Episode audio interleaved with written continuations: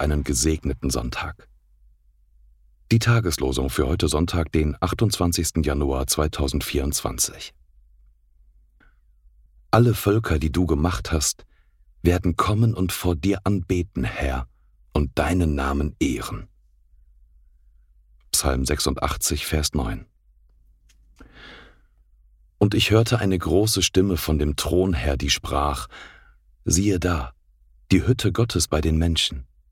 Und er wird bei ihnen wohnen, und sie werden seine Völker sein, und er selbst, Gott mit ihnen, wird ihr Gott sein. Offenbarung 21, Vers 3.